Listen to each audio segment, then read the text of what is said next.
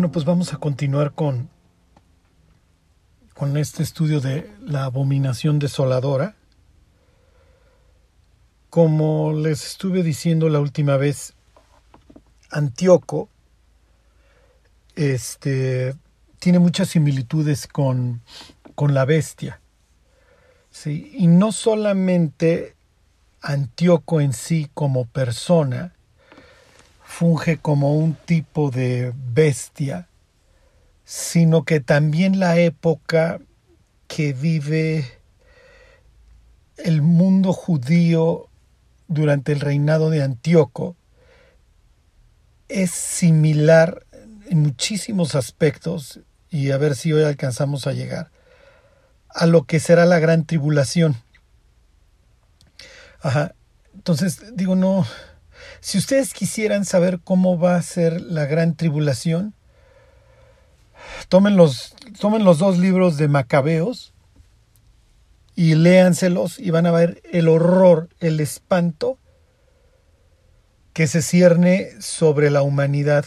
Y ahorita les voy a ir platicando porque es, es horrible, es espantoso. Por eso Jesús cita el libro de Daniel que va narrando la historia de Antíoco y luego se brinca al fin para, para decir que el tiempo del fin será de aflicción como nunca la ha habido desde, desde la creación.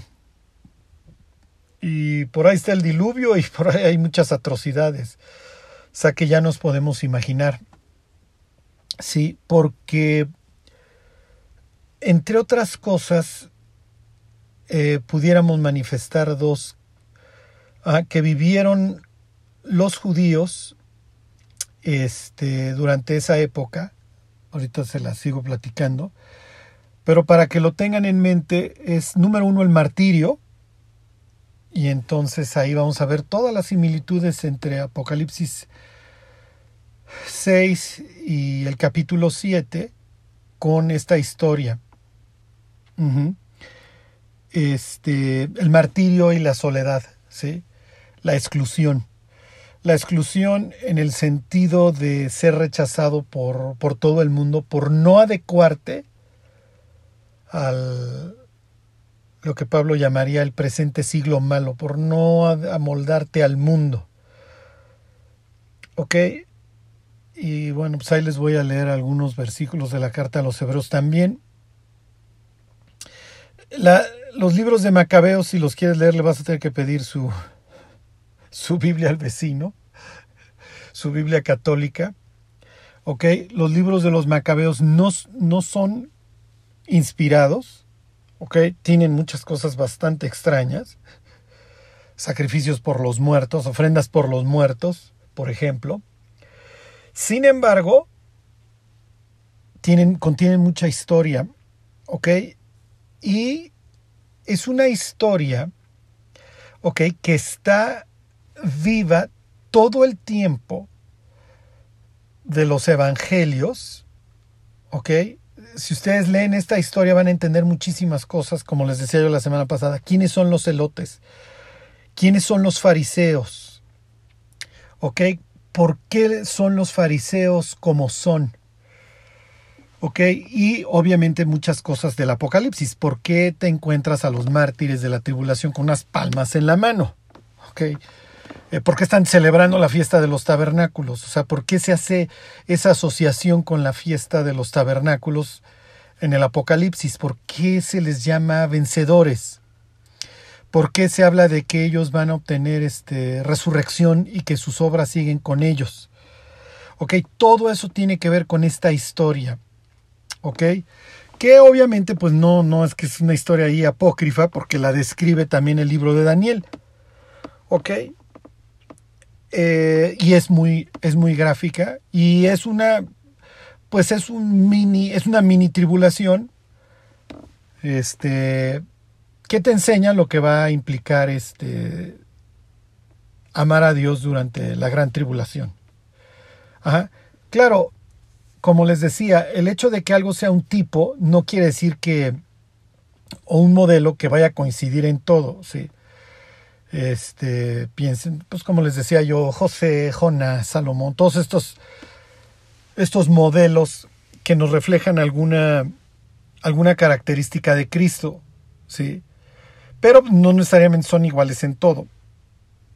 ¿Ok? Lo mismo sucede con Antíoco Epifanes, ¿sí? Antíoco Epifanes este, es una representación de la bestia y, la verdad lo cumplió con lo cumplió, o sea, su representación de la bestia la cumplió con honores, eso no nunca se lo vamos a poder negar. Fue un desgraciado. A ver hasta dónde llegamos hoy.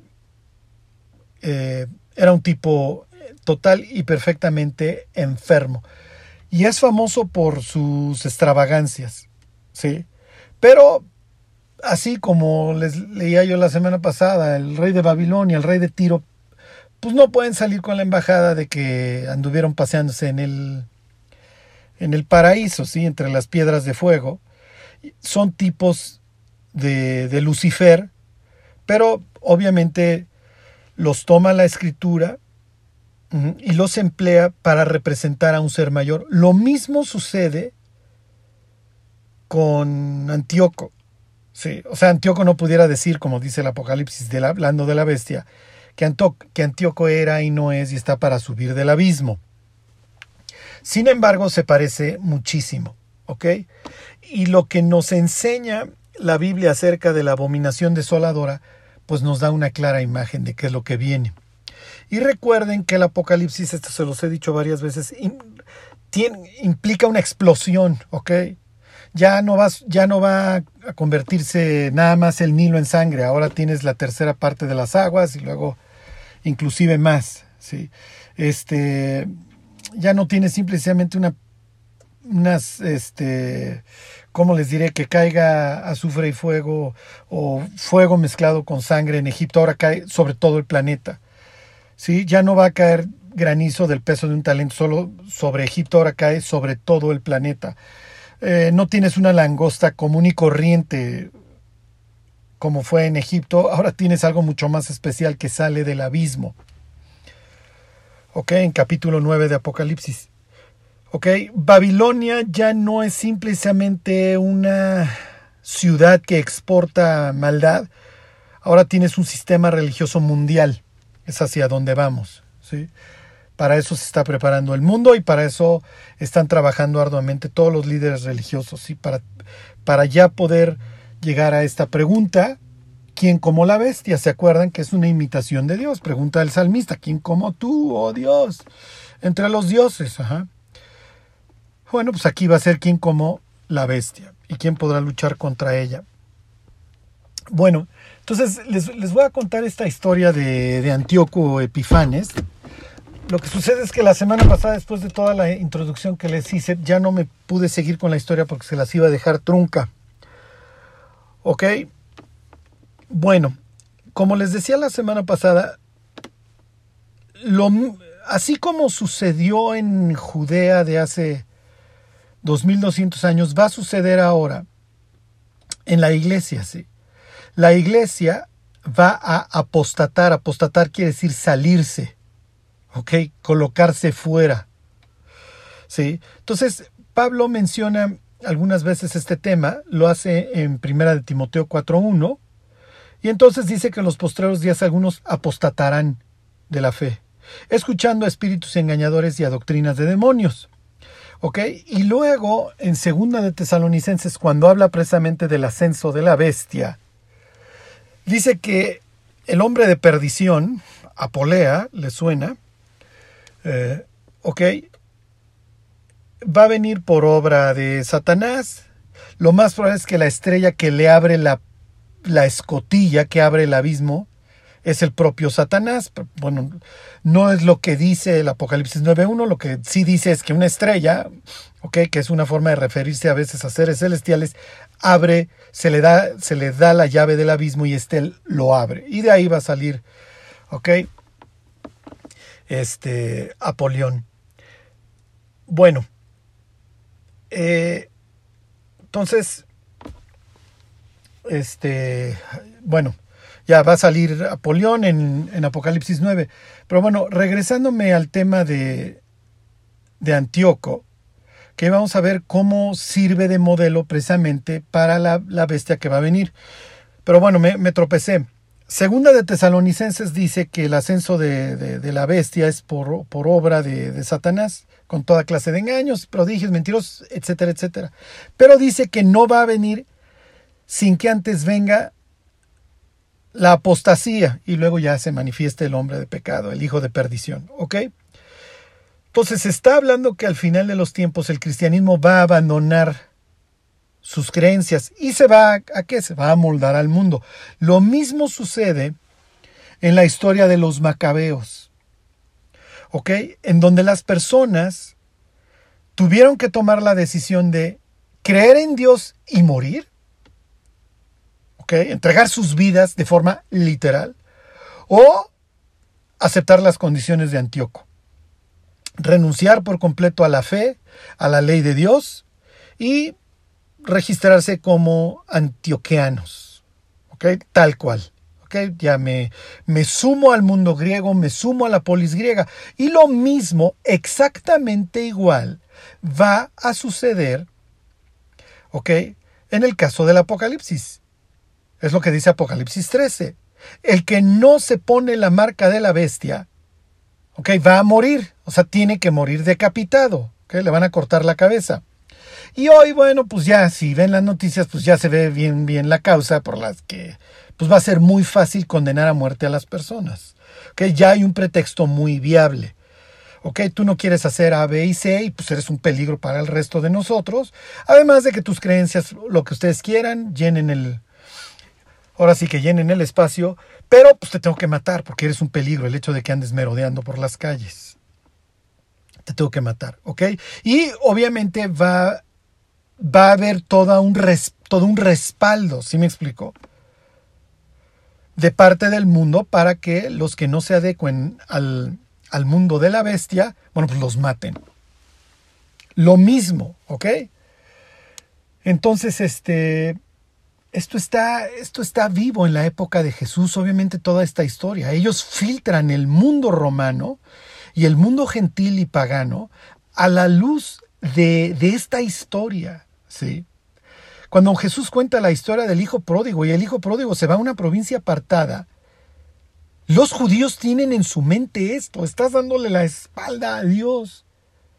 A diferencia de lo que hicieron los macabeos y los, y los fieles, literalmente los piadosos en su época, que prefirieron morir y ser atormentados antes que obtener el rescate, diría la carta a los hebreos. Y las atrocidades de las que hablan los, libros de Macabeos son repugnantes. Ok, bueno, pues les voy a contar la historia. Van a poder este, entender este capítulo 11 de, de Daniel que así a primera vista es inteligible, o sea, el del sur contra el del norte, y otra vez el del norte contra el del sur, menos el número que pensaste, y uno ya no sabe en qué va. Ok, se los voy a, leer. Este.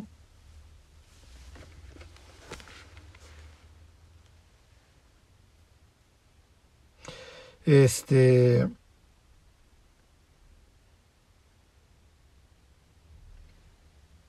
Ok, se los voy a leer desde el versículo 13. Ok. Daniel 11:13 dice, y el rey del norte volverá a poner en campaña una multitud mayor que la primera. Y al cabo de algunos años vendrá apresuradamente con gran ejército y con muchas riquezas. ¿Ok? En aquellos tiempos se levantarán muchos contra el rey del sur, y hombres turbulentos de tu pueblo se levantarán para cumplir la visión, pero ellos caerán. Vendrá pues el rey del norte y levantará baluartes y tomará la ciudad fuerte y las fortalezas del sur no podrán sostenerse ni sus tropas escogidas, porque no habrá fuerzas para resistir. Está muy claro todo, ¿ah? Súper claro. Bueno, les hago un poquito de historia. Alejandro Magno extiende su, su reino y, y su imperio griego hacia el oriente, y dentro de los lugares que conquista obviamente está Judea.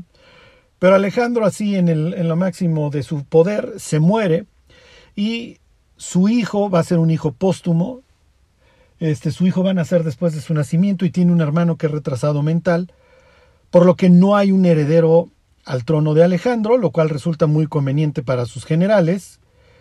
Este, y su imperio, tal como lo narra el capítulo 8 del libro de Daniel, se divide en cuatro partes. ¿Ok? Para los efectos de, de lo que a nosotros nos interesa, dos de sus generales son los que se van a estar peleando. Uno se va al sur, le hace a Egipto, y el otro se queda en Siria. ¿Ok? Los de Siria, aquí en esta historia de Daniel, son los del norte y los del sur, obviamente pues, son los de Egipto. Los del norte se llaman en honor al general Seleuco, bueno, los Seleucidas, y los del sur en honor a Ptolomeo son los Ptolomeos. Y estos se están mate y mate. ¿Ok? Y todo el tiempo se andan peleando, obviamente por la región de Judea, entre otras cosas, bueno, pues Fenicia, toda esa zona.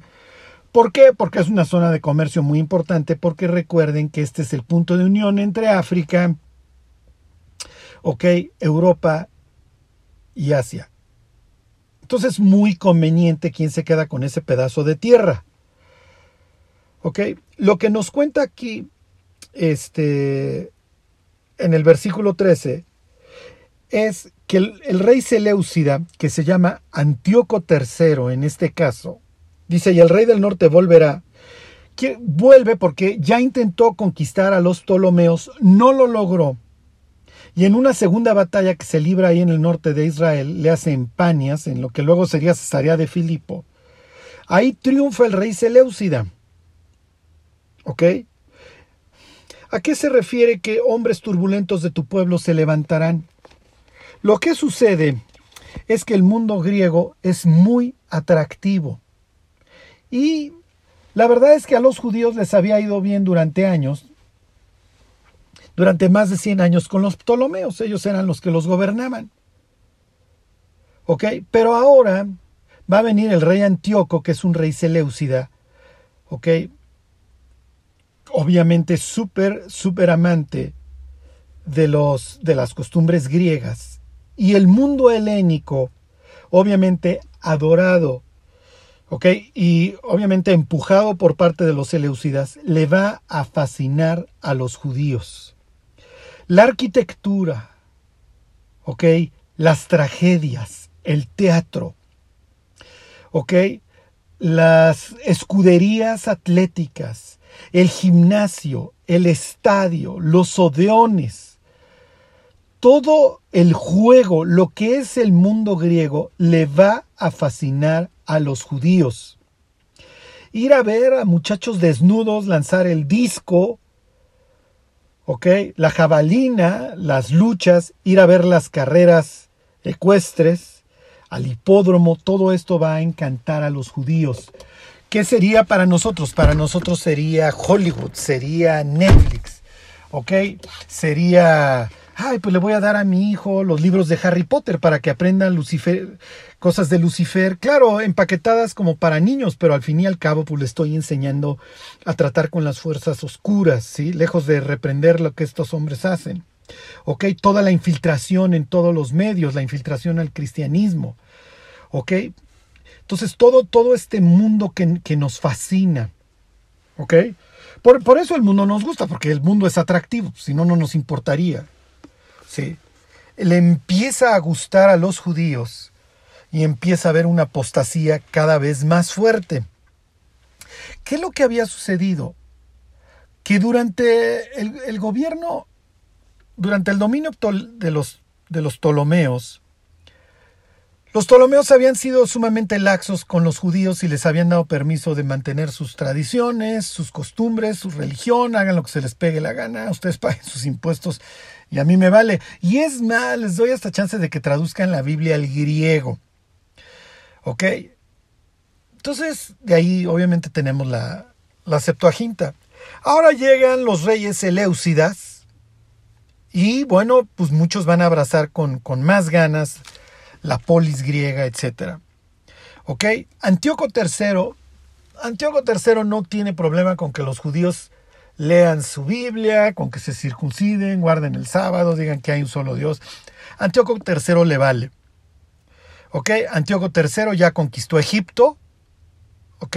Era su sueño, ya tiene poder sobre todo lo que es este, ahora sí, Palestina.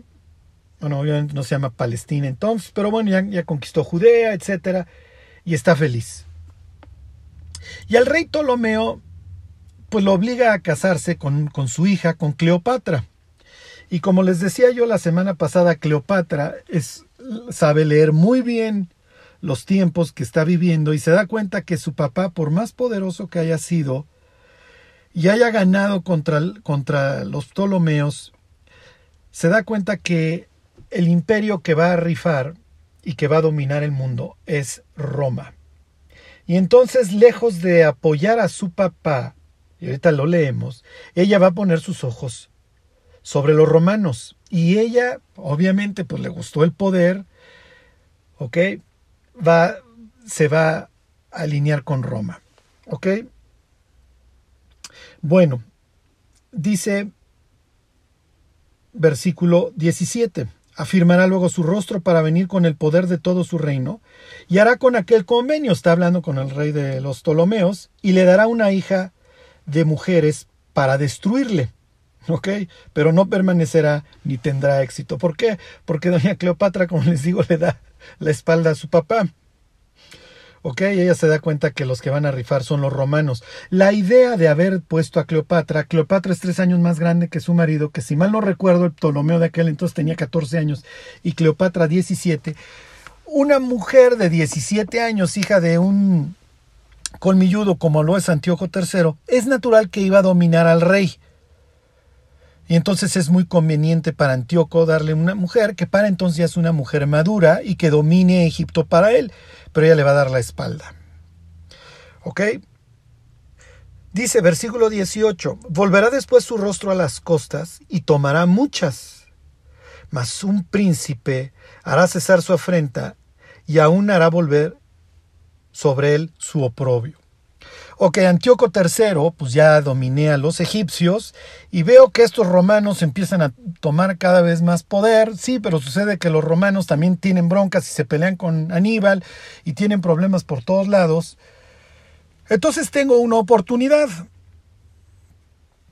Y entonces Antíoco se lanza, se lanza hacia el occidente, ya conquistó el sur, ahora se lanza hacia el occidente y en el occidente le va como en feria, ¿ok?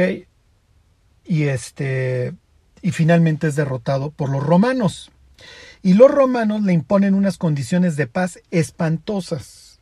En el tratado que les decía yo la semana pasada, la paz apamea, ¿ok? Y entonces, pues a través de la paz apamea, lo obligan a varias cosas.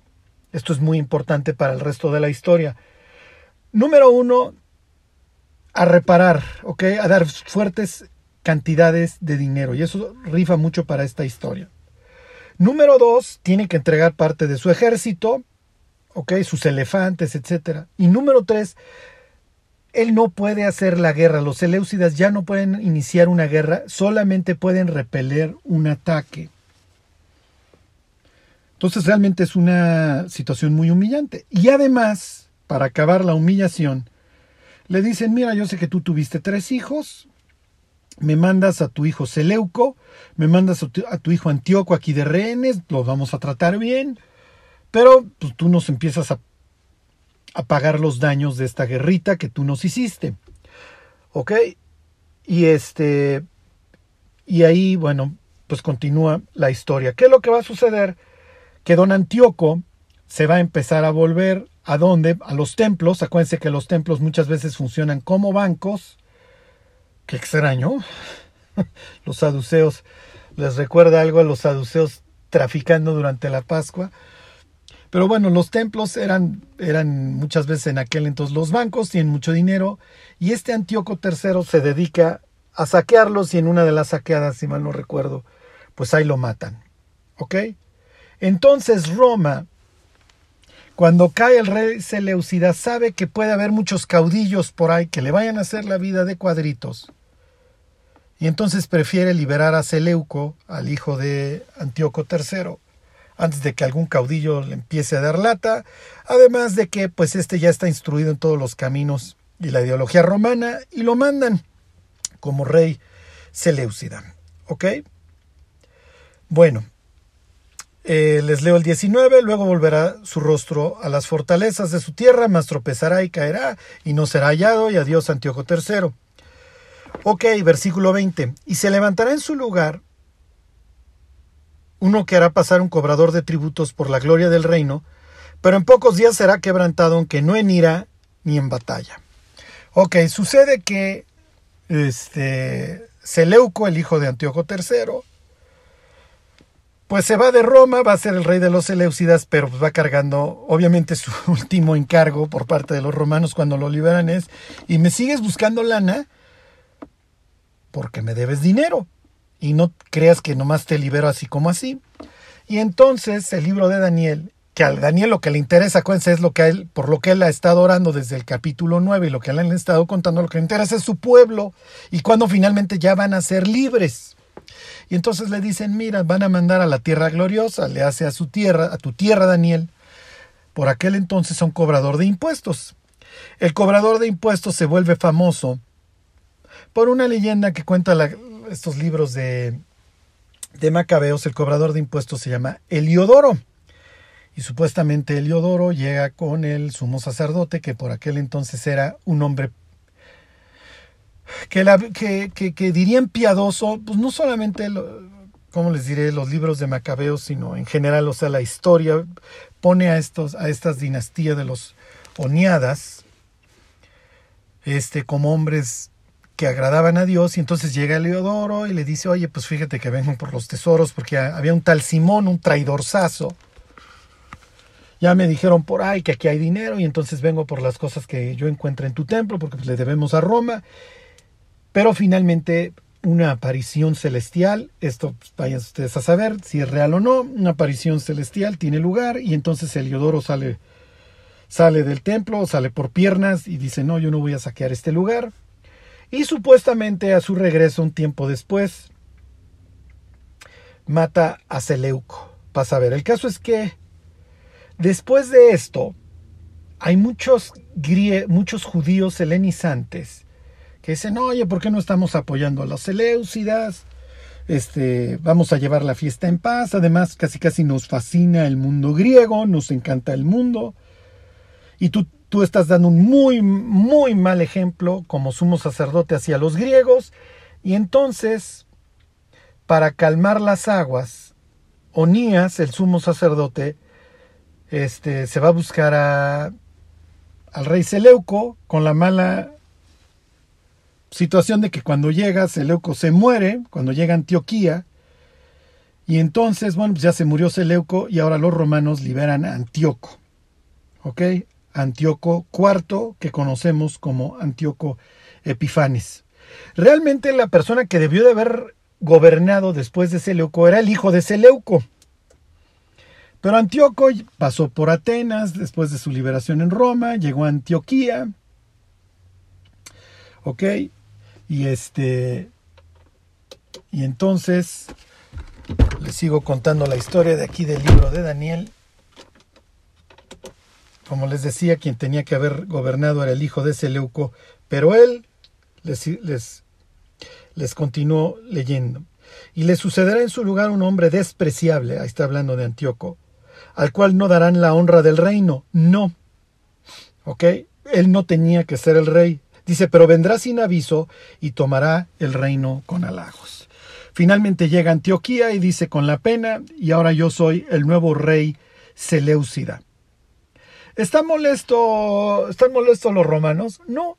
¿Por qué? Porque los romanos tienen una política diabólica de divide y vencerás. Entonces, si los familias, si los familiares seleucidas están opuestos entre ellos, bueno, pues nunca, siempre vas a tener intrigas internas y nunca vas a tener un, reino estable. Y entonces Antíoco, sabes lo que se te pega la gana, No era para ti, pero pues tú ya estuviste 14 años aquí como rey, tú ya sabes que con Roma no te tienes que meter. ¿Ok? Finalmente, en ese momento Antíoco no, no, no desprecia a los judíos, los deja ser. Pero sucede que, pues Onías, que es una persona que ama finalmente a Dios, es traicionado por su hermano. Su hermano se llamaba Yeshua, piénselo, obviamente tiene su nombre, su nombre judío, se lo cambió a Jasón. Ahí ya les da más o menos una idea de por dónde iba la cosa. O sea, menospreciaban su nombre bíblico y se ponía nombre griego. Y entonces Jasón, que lo único que le importa es el poder, traiciona a su hermano Onías y le dice a Antíoco, mira, yo sé que ustedes tienen esta pasapamea, que fue, pues es horrible, pero no se preocupen. ¿Cómo ves si yo aumento los impuestos entre los judíos y me hace sumo sacerdote? Y Antíoco, bueno, pues feliz. Tengo un esbirro este, quito además a esas familias, a Onías, que es que muy piadoso y muy judío, que además yo sé que no le gustan mis dioses, ni mi polis, ni mi mundo griego, y tengo un tipo que además me va a dar más dinero que además sí necesito. Y bueno, pues ladrón que roba ladrón, 100 años de perdón. Finalmente Menelao, familiar de alguien que había sido administrador en el templo, si mal no recuerdo, otro desgraciado que este ni siquiera es miembro, este ni siquiera es este descendiente de los sadoquitas, va y le dice a Antíoco, oye, pues si de eso se trata, yo te ofrezco todavía más impuestos y más dinero. Y este era un amante de la cultura griega. Y Antíoco dijo, perfecto. Entonces aquí ustedes pueden ver la corrupción y la destrucción que empieza a haber dentro del pueblo judío. Antes antes de la traición de Menelao a Jasón, Jasón ya había acordado no solamente incrementar los impuestos, sino cómo ves si ponemos un, gimnasio en, Jerusalén. Y en el gimnasio de Gumnas, ok, ahí vamos a tener los desnudos. Y el Apocalipsis tiene estas referencias a la porneia, sí, a los fornicarios. Entonces ahí tienen las similitudes, tienes la apostasía, tienes los que se venden a la bestia, que obviamente les vale y soy el primero en formarme para que me pongan la marca. Y pues me importa un bledo, yo vivo en este desenfreno y yo me adecuo a tus principios, yo no tengo ningún problema en deshonrar a Dios y deshonrar mi cuerpo y lo que sea. Entonces Jerusalén ya está como les diré, total y perfectamente polarizada. Lo de Menelao, para los que aman a Dios, para los que amaban a Dios, fue ya el colmo. ¿Ok? Les sigo leyendo. Les vuelvo a leer este el 21. Y le sucederá en su lugar un hombre despreciable, ahí tienen Antíoco Epifanes, el cual, al cual no darán la honra del reino, pero vendrá sin aviso y tomará el reino con halagos. Las fuerzas enemigas serán barridas delante de él con inundación de aguas, serán del todo destruidas, junto con el príncipe del pacto. Lo más probable es que aquí, junto con el príncipe del pacto, está hablando de Onías. ¿ok? Adiós, Onías, pongo a Jasón y luego de Jasón a Menelao. Ok, versículo 23. Y después del pacto con él, engañará y subirá y saldrá vencedor con poca gente, estando la provincia en paz y en abundancia entrará y hará lo que no hicieron sus padres, ni los padres de sus padres, botín, despojos y riquezas repartirá sus soldados, y contra las fortalezas formará sus designios, y esto por un tiempo. ¿Ok? Y despertará sus fuerzas y su ardor contra el rey del sur con gran ejército, y el rey del sur se empeñará en la guerra con grande y muy fuerte ejército, mas no prevalecerá, porque le harán traición. ¿Ok? Finalmente Antíoco va a afianzar todo su poder en la zona, lo que le corresponde, en Siria. ¿Ok? Lo mismo va a hacer en el sur, va a tener a un tipo desgraciado ahí que va a gobernar Judea y luego se deja ir contra los Ptolomeos. Acuérdense que Cleopatra le había volteado bandera al papá, le hace su hermana y, es, y le manda un mensaje casi casi a su hermana y, y al marido Ptolomeo. No se la van a acabar. ¿Ok? Por haber traicionado a mi papá y yo voy a extender contra el sur mis fuerzas. Y es lo que va a hacer y es lo que acabamos de leer. ¿Ok?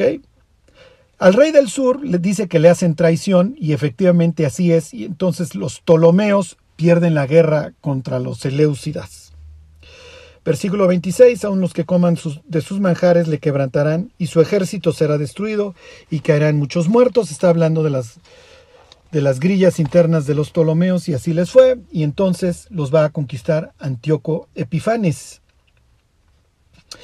Ok, versículo 27, el corazón de estos dos reyes será para hacer mal y en una misma mesa hablarán mentira, mas no servirá de nada porque el plazo aún no habrá llegado.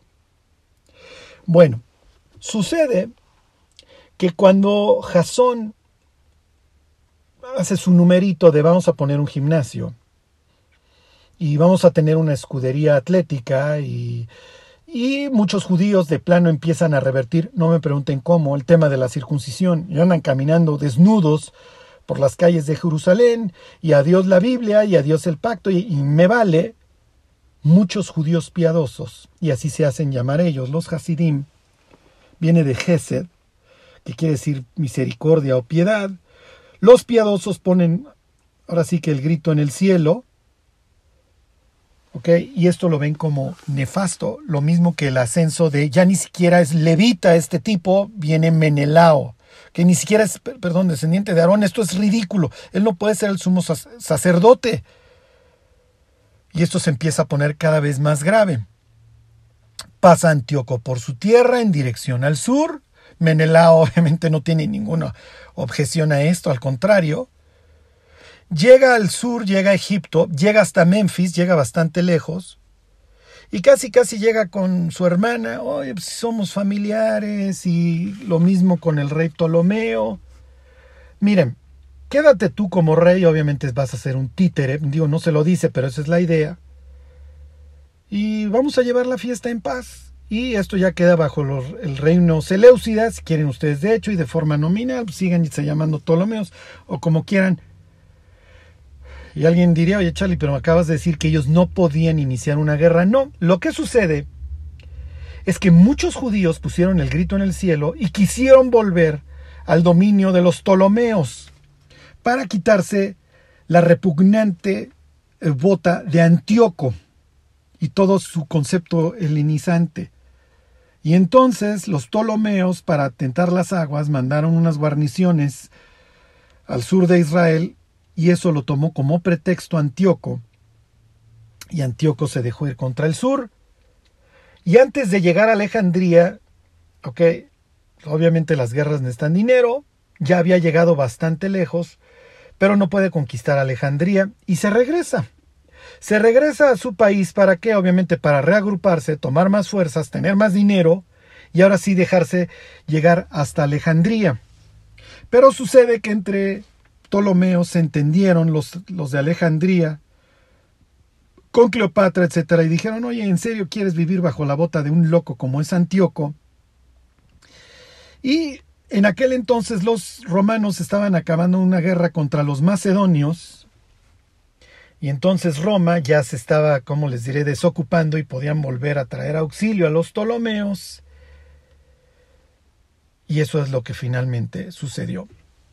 Sucede que cuando se va de regreso Antíoco para prepararse nuevamente para venir contra el sur, pues pasó por el templo porque van a ir recopilando dinero y saquea el templo. ¿Ok?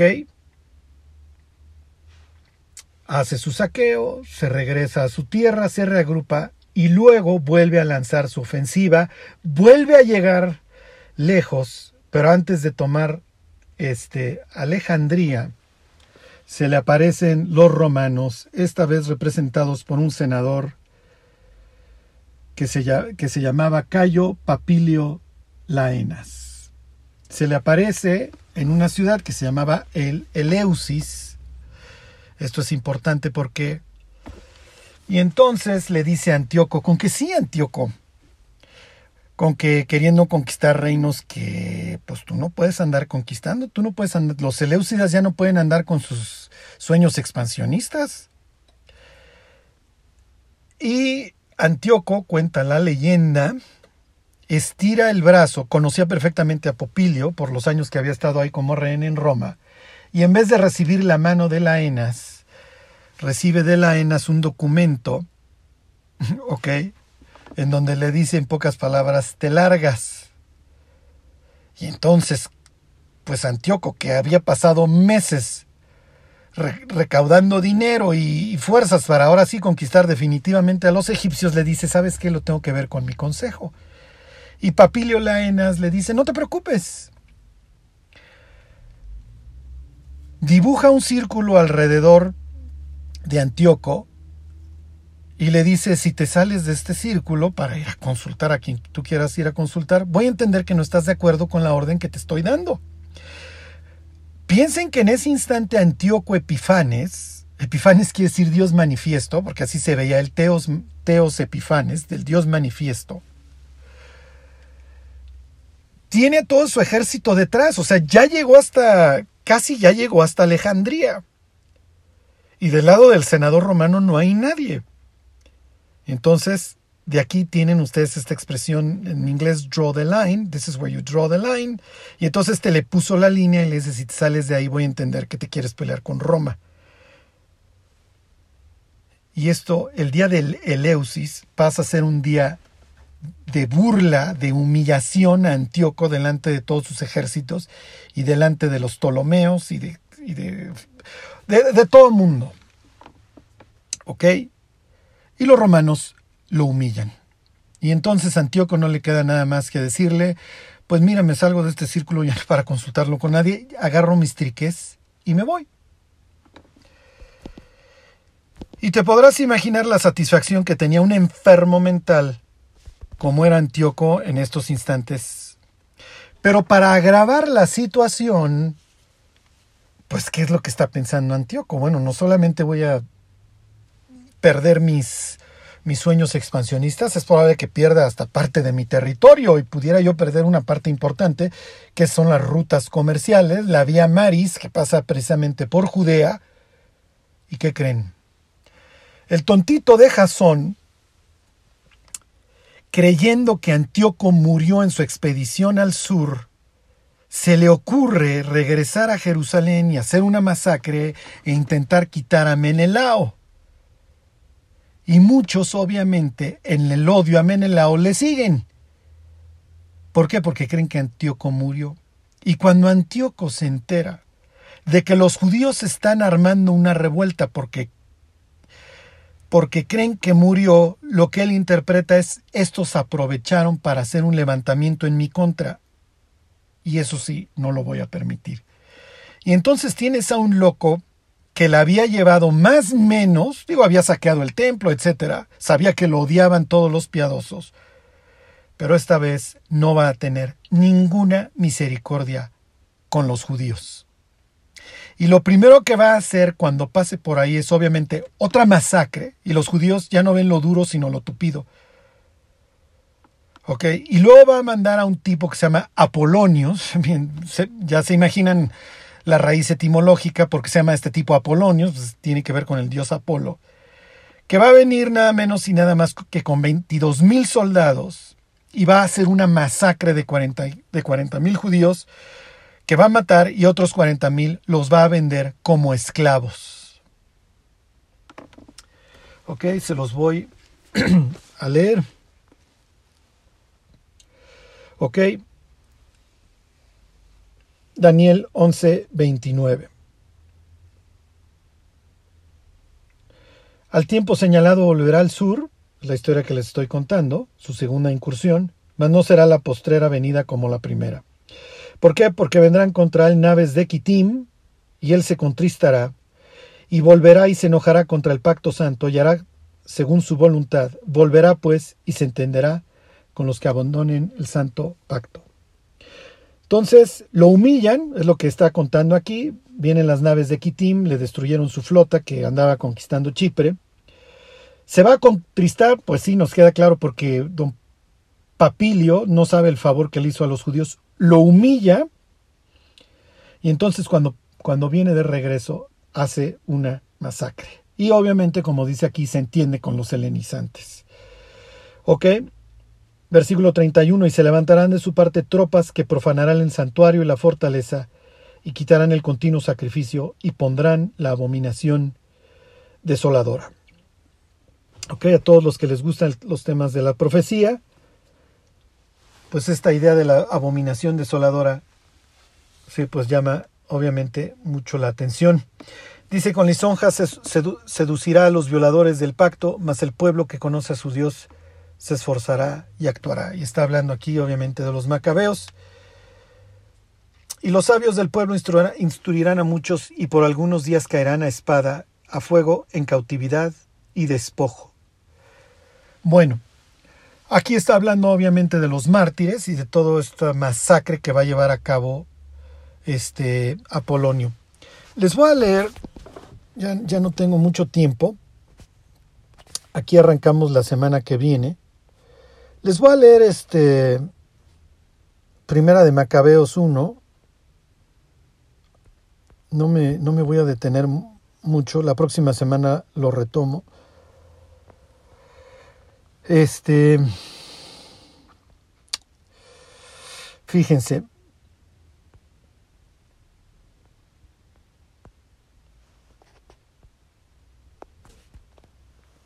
Se los voy a leer, dice, dos años después envió el rey a las ciudades de Judá al Misarca, está hablando ahí de Apolonio, que se presentó en Jerusalén con un fuerte ejército. Habló dolosamente palabras de paz, y cuando se hubo ganado la confianza cayó de repente sobre la ciudad y la asestó un duro golpe matando a muchos del pueblo de Israel. Saqueó la ciudad, la incendió y arrasó sus casas y la muralla que la rodeaba. Sus hombres hicieron cautivos a mujeres y niños y se adueñaron del ganado. Después reconstruyeron la ciudad de David con una muralla grande y fuerte, con torres poderosas, y la hicieron su ciudadela. Establecieron ahí una raza pecadora de rebeldes, que en ella se hicieron fuertes. ¿Ok? Obviamente están haciendo ahí sus el transporte de personas. La idea es helenizar y arrasar por completo con el judaísmo. ¿Ok? Dice, Dice, quedó su santuario desolado como un desierto, sus fiestas convertidas en duelo, sus sábados en irrisión, su honor en desprecio. ¿Ok? Fíjense, debían suprimir en el santuario los holocaustos, ahí está la que cesa el sacrificio contiguo, continuo, sacrificios y libaciones, profanar sábados y fiestas, mancillar el santuario y lo santo levantar altares, recintos sagrados, templos idolátricos, sacrificar puercos y animales impuros. Entonces llevaron los marranos y ahí celebraron en el altar el sacrificio de los marranos, pusieron una imagen de Zeus, ¿por qué no? Y todo esto viene a la mente de estos judíos cuando Ezequías, perdón, este, cuando el hijo de Ezequías, Manasés, pues puso obviamente la figura de Baal en el templo y tienen una desecración del templo, que tiene una deshonra. Ok, se lo sigo leyendo, dejar a sus hijos incircuncisos, volver abominables sus almas con toda clase de impurezas y profanaciones, de modo que olvidasen la ley y cambiasen todas sus costumbres. El que no obrara conforme a la orden del rey, moriría. Come puerco, no como puerco, te mato. Ya te dije que no circuncides a tu hijo. Si lo circuncidas, te mato. ¿Ok? Dice, muchos del pueblo, todos los que abandonaban la ley, se unieron a, e-, a ellos, causaron males al país. Y aquí tienen la opción, igual que en el Apocalipsis capítulo 13. Si tú no te unes a mí, yo te mato. Si tú sigues insistiendo en que no te vas a poner mi marca y no vas a, y no vas a dejar de honrar a tu Dios, te mato. Y entonces en Apocalipsis 6 tienen a los mártires debajo del altar, clamándole a Dios por venganza. ¿Hasta cuándo, Señor Santo y verdadero, no juzgas y vengas nuestra sangre en los que moran en la tierra? Fíjense, el día 15 del mes de Quisleo del año 145, esto es 145 en el calendario griego, se levantó el rey sobre el altar de los holocaustos la abominación de la desolación, también construyeron altares en las ciudades de alrededor de Judá. Al que encontraban con un ejemplar de la alianza en su poder, la sede de la Biblia, o bien descubrían que observaba los preceptos de la ley, la decisión del rey le condenaba a muerte. A las mujeres que hacían circuncidar a sus hijos las llevaban a la muerte conforme al edicto, con sus criaturas colgadas al cuello, que las crucificaban y les colgaban al niño circuncidado en el cuello. Dice, la misma suerte corrían sus familiares y los que habían efectuado la circuncisión. Muchos en Israel se mantuvieron firmes y se resistieron a comer cosa impura. Prefirieron morir antes que contaminarse con aquella comida y profanar la alianza santa. Y murieron. Inmensa fue la cólera que se descargó sobre Israel. Ahí tienen ustedes una mini tribulación que nos enseña lo que va a ser la tribulación en el futuro. ¿Tú quieres honrar a Cristo? Te mato. ¿Quieres honrarme? Ponte mi marca con todo lo que ello vaya a implicar desde un punto de vista tecnológico y biológico, lo que ustedes quieran, y vas a vivir. Y lo que va a contar la historia de los macabeos es este es que una ciudad que se llamaba Modín el sacerdote Matatías lo obligaron a que comiera puerco o a que ofreciera sacrificio a un dios pagano y se resistió y dijo pues no, pues sí, pues no y una persona, un judío que estuvo a punto de llevar a cabo el sacrificio, Matatías lo mata, mata al encargado de ver que se hiciera esto por parte de Antíoco, huyen a los montes e inician una rebelión que es precisamente la rebelión de los macabeos. La próxima semana les cuento qué tiene que ver esto con el Apocalipsis, porque hay un símil igual. Los mártires de la tribulación hacen exactamente lo mismo que hicieron los macabeos cuando vencen, y aquí a estos se les llaman vencedores y hacen exactamente lo mismo. Pero voy a terminar con el capítulo 11 de la carta a los hebreos. Obviamente, pues la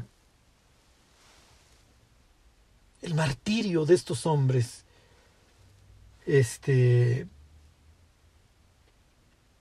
¿cómo les diré? nos nos enfrenta y nos enfrenta a una pregunta espantosa. ¿Estoy dispuesto a morir? Durante la tribulación, como les contaba yo cuando veíamos la historia de Sardis, durante la tribulación no, no va a haber cristianos fríos, va a haber cristianos y va a haber incrédulos. Porque la persona que decida seguir a Cristo va a saber que está firmando prácticamente su sentencia de muerte.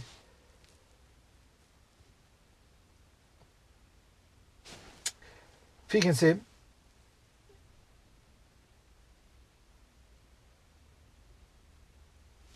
dice, las mujeres recibieron sus muertos mediante resurrección. Piensen en, en la historia de Eliseo o de Elías, los dos resucitan a dos hijos. Eh, más otros fueron atormentados, no aceptando el rescate, a fin de obtener mejor resurrección. ¿Tiene el autor de Hebreos a los macabeos y sus rebeldes en mente? Lo más probable es que sí. Porque fueron atormentados de forma brutal y su esperanza era precisamente la resurrección. Y por eso van a tener tan marcada la diferencia entre fariseos más adelante y saduceos. Los fariseos creen en la vida eterna y en sufrir por el reino. Claro, ya veremos, o sea, porque a veces le cargamos mucho la mano a los fariseos y sí, muchos se fueron pudriendo en el camino.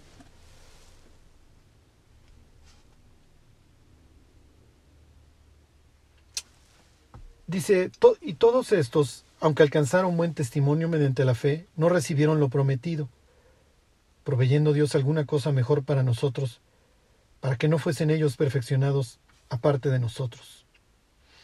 Por tanto, nosotros también, teniendo en derredor nuestro tan grande nube de testigos, despojémonos de todo peso de pecado que nos asedia y corramos con paciencia la carrera que tenemos por delante. Hoy tenemos a esos mártires que prefirieron morir antes que, que violar la ley del Dios en el que habían creído. Tenemos esa nube de testigos que nos dice, corre, y que nos invita a despojarnos de ese pecado que nos asedia, que es precisamente la falta de fe, la incredulidad. ¿Se imaginan esas mujeres que prefirieron circuncidar a sus hijos y luego morir con ellos antes que dejarlos incircuncisos para el mundo? ¿Qué es lo que las alentaba? La historia de Moisés, Jocabed, que mantuvo a su hijo escondido. Leer esta historia nos habla de un futuro para la humanidad espantoso. Cuando el mundo abrace con todo, ya olvídense del mundo helénico, a un ser que tiene solamente una cosa en mente, aborrecer y luchar contra Dios. La historia no podía acabar de forma distinta. Así acaba una humanidad adorando a Lucifer, matando a los hijos de Dios que hoy somos sus embajadores.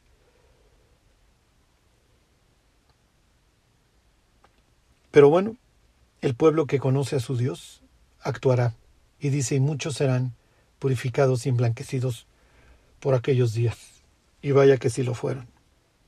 Y eso es lo que va a traer la tribulación a muchísimas personas que se van a volver a Dios y van a dejar sus malos caminos. Es la época que más gentes se volverán a Dios. Claro, la opción va a ser la muerte, pero más vale pasarla mal un rato aquí que pasarla un buen rato aquí y sufrir toda la eternidad sin descanso. Que Dios los bendiga.